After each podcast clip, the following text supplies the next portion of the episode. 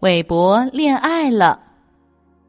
作者：露丝·维洛克斯，杨玲玲、彭毅翻译。看，这就是韦伯。每天早晨八点，他都会做好准备，等在阳台上，因为每天早晨八点，弗兰尼都要快快乐乐的从对面经过。韦伯觉得弗兰尼是全世界最漂亮的老鼠。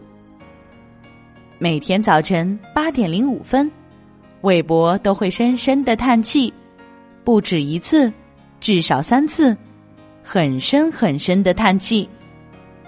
韦伯觉得弗兰尼是那么的美丽动人，而他自己不过是一只难看的、脏兮兮的老鼠。现在已经八点十分了，韦伯已经叹了三次气，很深很深的叹气。他盯着水面，飘过去的是什么？一个漂流瓶，里面有封信，化妆舞会邀请函，今晚八点至午夜时分，在塔楼的宴会厅，请穿礼服、戴面具，请所有的老鼠都来参加。看了信，韦伯的脸都放光了。他有了一个计划。韦伯在缝纫机前忙了起来，一忙就是好几个小时。他用最柔软的天鹅绒做了一套衣服。等他站在镜子前面的时候，外面的天已经黑了。我准备好了，他高兴地说：“这下我能引起弗兰尼的注意了吧？”来到舞会现场，韦伯的心狂跳不停。舞会上到处都是光鲜亮丽的老鼠，弗兰尼会注意到他吗？他立刻就认出了弗兰尼，他粉嫩粉嫩的，没有一只老鼠像他那样迷人。弗兰尼用那双极为动人的眼睛，好奇的看着韦伯。韦伯膝盖颤抖着向弗兰尼走去。你愿意和我跳舞吗？他勇敢的问。弗兰尼害羞的微笑了一下。我愿意，他说着，把他的小手放在韦伯的手上。他们在舞池里跳起舞来。哦，韦伯紧张的要命。天哪，我踩到他的脚趾了吗？韦伯担心的看了弗兰尼一眼。你的衣服这么柔软，就好像……你是一位王子，弗兰尼小声说：“其实我不介意喝一杯奶酪甜酒。”他咯咯笑着说。韦伯朝服务生招了招手：“再给我来一杯薄荷白兰地。”他点了饮品。我都不知道有喜欢薄荷白兰地的老鼠，弗兰尼说。不过它很好闻，嗯，就像你。他有点脸红。韦伯变得更加勇敢了，勇敢的他都想为他唱一首歌，一首情歌。嗯，我都不知道有这样美妙和浑厚声音的老鼠。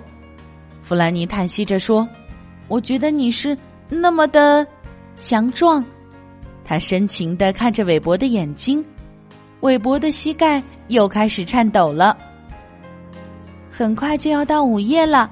那时就要把面具摘掉了，弗兰尼开心的说：“我就要知道我的王子是谁了。”韦伯惊呆了，摘掉面具，不，绝不能让弗兰尼知道他其实是一只可怜的老鼠。他把弗兰尼的小手紧紧的握了一会儿，然后松开，开始逃跑。韦伯难过的靠在桥下。唉，如果我是王子就好了，如果我是只帅气的老鼠就好了，如果我是……喂，是王子吗？有人跑到了桥上，是弗兰尼的声音。韦伯躲到了黑暗中，他不想见任何人。突然，桥上发出了一声叫喊，还有什么东西落水的声音。是弗兰尼，弗兰尼落水了。韦伯跳进水里，他紧紧的抓住弗兰尼，把他拉回到岸边。弗兰尼，弗兰尼，韦伯轻轻的拍打他苍白的脸蛋。哦，但愿他没有。弗兰尼吸了一下鼻子，他又吸了一下。薄荷白兰地，他喃喃地说。接着，他睁开了眼睛。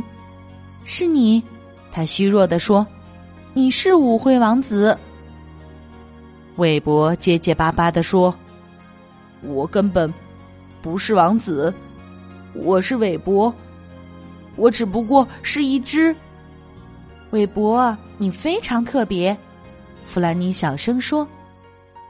然后他们深情的看着对方的眼睛，很久很久。从那以后，他们一直如此。